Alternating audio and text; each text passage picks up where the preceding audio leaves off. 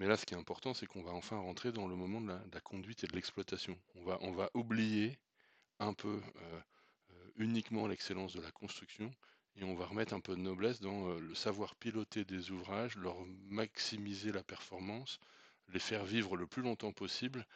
C'est aussi des, des, marges de productivité carbone ou de productivité climat que je trouve intéressantes pour remettre des, métiers qui étaient un peu décriés sur le devant de la scène. C'est important ça, les métiers.